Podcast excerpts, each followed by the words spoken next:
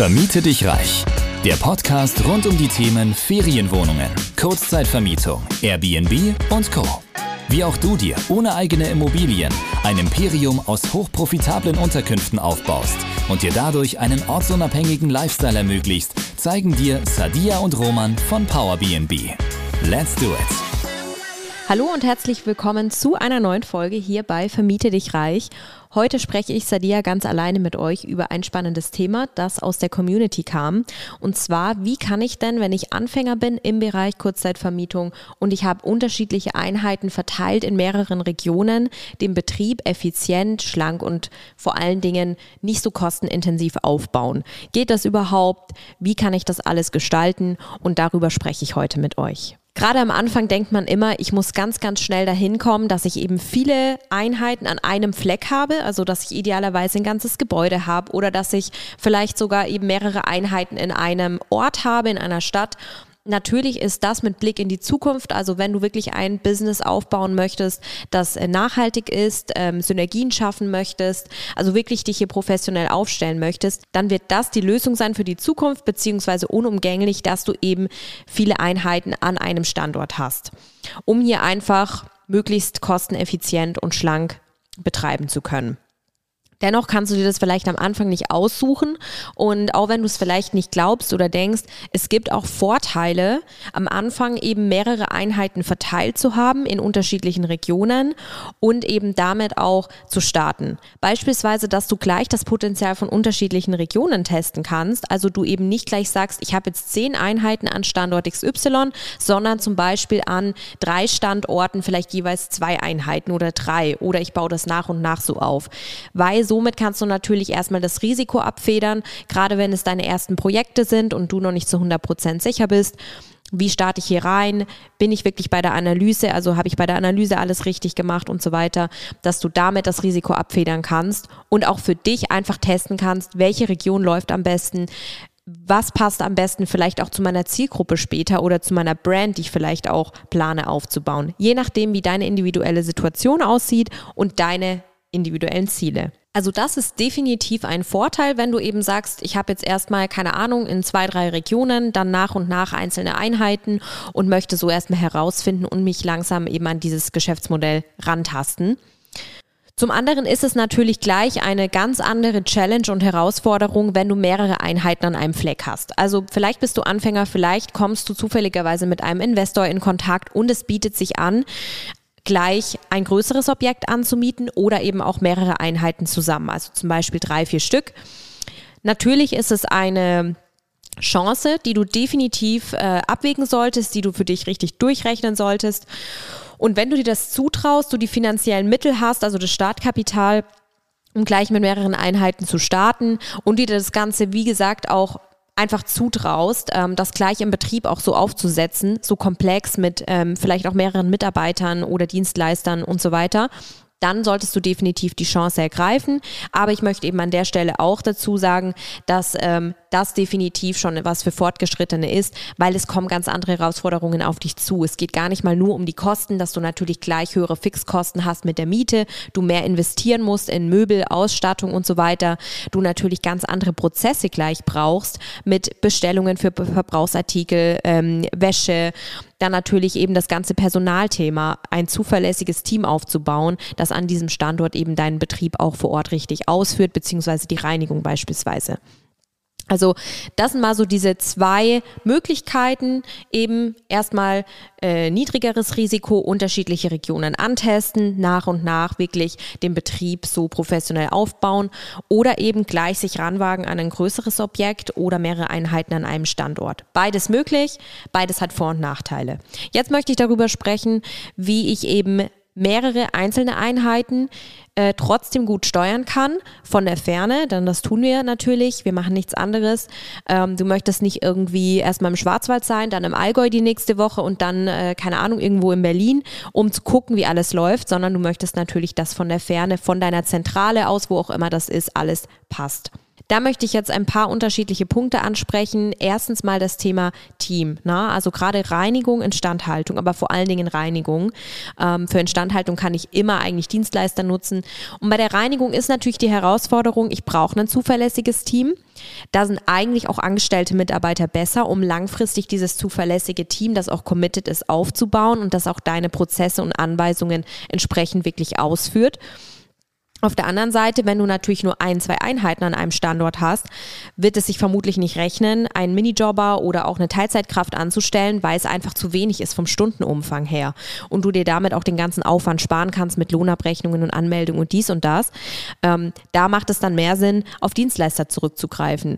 Bei Dienstleistern kannst du definitiv ähm, Glück haben, sage ich jetzt mal, wenn du lange genug suchst und auch eben hier die richtigen Kontakte bekommst, dass du eben Dienstleister findest, die sehr, sehr zuverlässig sind, die immer einsatzbereit sind, die wirklich eine gute Reinigungsleistung erbringen. Also ich spreche da aus eigener Erfahrung. Wir haben wirklich im Betrieb sowohl in der Vergangenheit als auch aktuell immer noch Dienstleister, die super gute Arbeit machen, die auch wirklich ihren Job ernst nehmen und wo du auch als Kunde einfach weißt, ähm, da ist es jetzt egal, ob ein Angestellter von mir hingeht oder dieser Dienstleister, es wird einfach tiptop ausgeführt.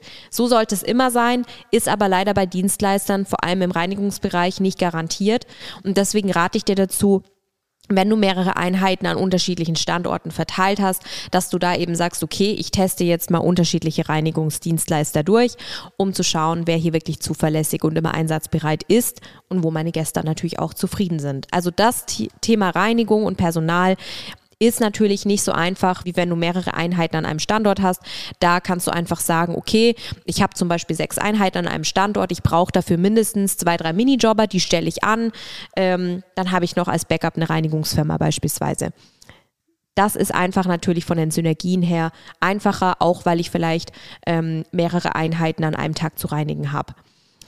Wie gesagt, nutze dafür einfach die besprochenen Möglichkeiten. Dann habe ich natürlich eine andere Herausforderung neben dem ganzen Teamgedanken, dass ich eben Punkt Nummer zwei ähm, unterschiedliche Bestellungen habe. Ja, also vom Setup möchte ich jetzt gar nicht großartig sprechen. Es kann sein, dass du mehrere Einheiten parallel in unterschiedlichen Standorten aufbaust. Das ist ein Thema für eine andere Folge aber im Betrieb, ja, im Betrieb, wie kannst du die ganzen Bestellungen zum Beispiel bündeln oder sicher gehen, dass du eben dann nicht hier super krassen logistischen Aufwand hast und zusätzliche Kosten, weil zum Beispiel nochmal irgendwie Sachen hin und her transportiert werden müssen. Und ich spreche dabei natürlich von Wäsche, von ähm, Bestellungen für Verbrauchsartikel, vielleicht auch mal Ersatzteile, die in den Wohnungen irgendwie äh, fehlen, ja, also wenn mal was kaputt geht und du möchtest da Ersatzteile hinbestellen.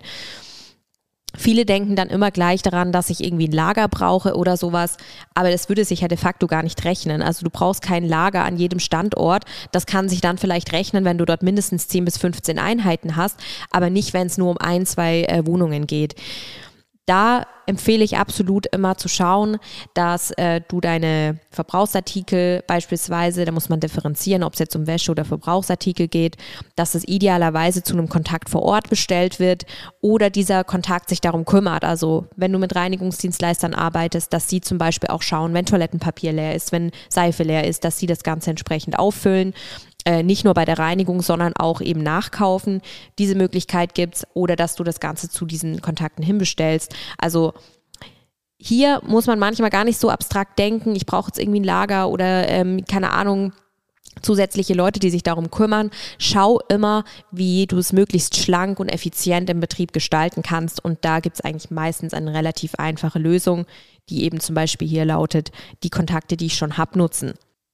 Dann kann es natürlich sein, wenn du zum Beispiel mit, mit äh, Mietwäsche arbeitest oder ähm, also wenn Mietwäsche für dich schon Sinn macht. Es gibt ja Mietwäscheanbieter für kleine, für kleine Beherbergungsbetriebe, aber auch für ähm, natürlich größere Beherbergungsbetriebe. Und grundsätzlich macht Mietwäsche erst ab einer gewissen Größe und Anzahl an Einheiten Sinn. Dennoch kann es sein, dass du hier vielleicht auch schon mit so einer Lösung arbeitest, dass du da einfach schaust, dass die Wäsche direkt zum Objekt hin bestellt wird und wenn du eben mehrere einzelne Einheiten in einer Region hast, dass du zum Beispiel eine Art Zentralanlieferstelle hast und das Personal oder der Dienstleister sich dann darum kümmert, die Wäsche dort zu holen oder zu verteilen. Also da müssen einfach dann natürlich Systeme aufgebaut und etabliert werden, die ähm, auch funktionieren. Na? Wenn du natürlich äh, mit eigener Wäsche arbeitest, was am Anfang bei wenigen Einheiten irgendwo schon Sinn macht, ähm, dann würde ich definitiv schauen, dass du das Ganze natürlich über diese Dienstleister abwickeln lässt, beziehungsweise über das Personal vor Ort. Solltest du schon Minijobber haben, dass sie es entweder ähm, dann mit vorhandenen Geräten waschen vor Ort oder eben der Dienstleister das zusätzlich mit anbietet. Auch hier wieder schauen, dass möglichst wenige zusätzliche logistische Aufwendungen und Transportwege notwendig sind. Also sowas wie äh, ich bringe dann erst nochmal oder jemand muss erst nochmal die Wäsche irgendwie in die Wäscherei bringen, um die dort waschen zu lassen, dann wieder abholen, dann wieder einräumen. Das sind so Konstellationen, die einfach super viel kosten und auch fehleranfällig sind weil vielleicht hat die Wäscherei dann nur an bestimmten Tagen geöffnet, dann fehlt irgendwie die Wäsche für die nächste Reinigung. Dementsprechend schau einfach hier immer, dass du wirklich alles möglichst effizient und möglichst ohne Umwege und Fehleranfälligkeit aufbaust. Also diese zwei Herausforderungen kannst du so angehen, Thema Team und Thema Bestellungen, sei es Verbrauchsartikel oder Wäsche. Also diese zwei Faktoren beziehungsweise diese zwei Punkte musst du einfach schauen, dass du die gut abdeckst im operativen Betrieb. Und es ist eben, wie gesagt, sehr, sehr gut möglich, auch mit einzelnen verteilten Einheiten, Thema Team und das Thema Bestellungen. Äh, wenn es jetzt noch mal kurz, was ich am Anfang erwähnt habe, um das Thema Instandhaltungen geht, also zum Beispiel irgendwelche Dienstleister, die du brauchst, wenn mal was kaputt geht. Hier möge man vielleicht auch irgendwie denken, okay, ich brauche einen Hausmeister oder sowas idealerweise.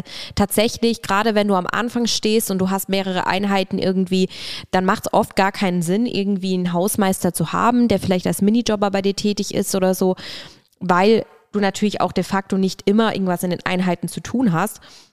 Und vor allen Dingen, wenn wirklich Themen kommen, die irgendwas mit Heizungssanitär zu tun haben oder mit Elektrik, macht es in diesen spezifischen Fällen, die ja jetzt auch nicht ständig vorkommen, fast mehr Sinn, einen Kontakt vor Ort zu nehmen, der wirklich sich auskennt, also einen Fachmann zu beauftragen. Meistens lohnt sich das Ganze dann auch einfach mehr vom äh, Kosten-Nutzen-Verhältnis äh, und auch vom ganzen Aufwand, um zu sagen, hey, äh, schau mal bitte da vorbei, Ferienwohnung XY ist an dem Tag frei oder die Gäste sind gerade da und es funktioniert irgendwas nicht, ähm, dass einfach dieser Elektriker oder Heizungsbauer, wer auch immer, vorbeischaut und das Ganze erledigt.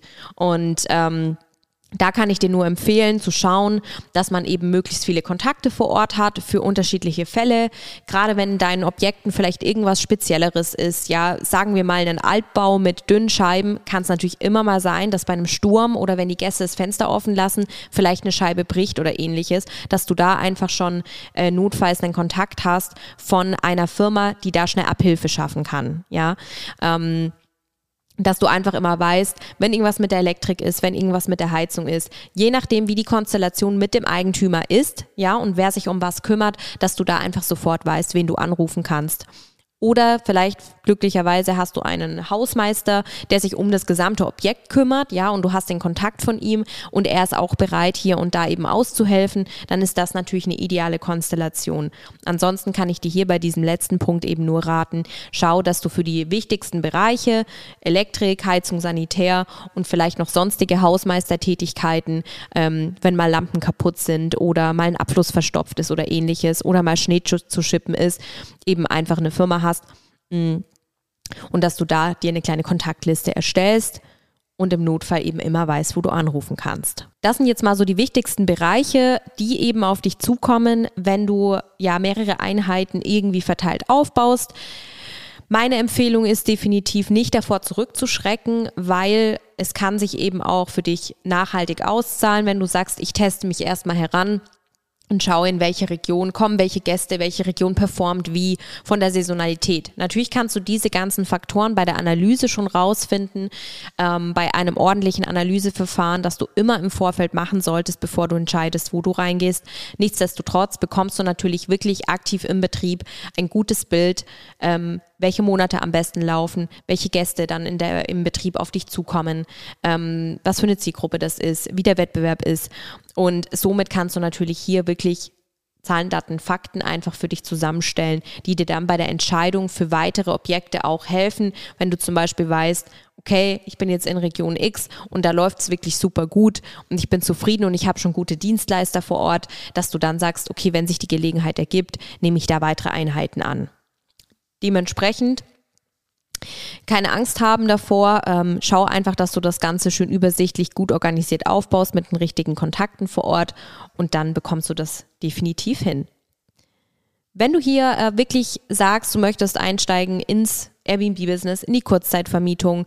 Du hast nicht nur irgendwie Struggles jetzt mit solchen Themen, sondern eben auch mit der Analyse, um erstmal wirklich sicher zu gehen, ich gehe auch in einen Standort mit Potenzial rein und hier eben kein, kein Risiko einzugehen. Du weißt nicht genau, wie du die Akquise angehst, wie du an die Immobilien kommst und auch mit den rechtlichen Rahmenbedingungen ist dir alles irgendwie nicht so ganz geheuer dann komm gerne auf uns zu. Wir haben diesen, äh, wir sind diesen Weg gegangen. Wir können dir als Experten absolut beiseite stehen und äh, dich in unserem Coaching begleiten. Und äh, wir sprechen natürlich über alle Themen, die auf dich im Betrieb zukommen und auch im Vorfeld. Dementsprechend ähm, hoffe ich, dass dir diese Insights geholfen haben. Schreib uns gerne wie immer, welche Themen dich noch interessieren, gerne über Social Media ähm, und wo du uns findest, ist auch nochmal hier unter der Podcast-Folge verlinkt. Komm gerne auf uns zu, wir freuen uns und in diesem Sinne sage ich bis zur nächsten Folge. Tschüss!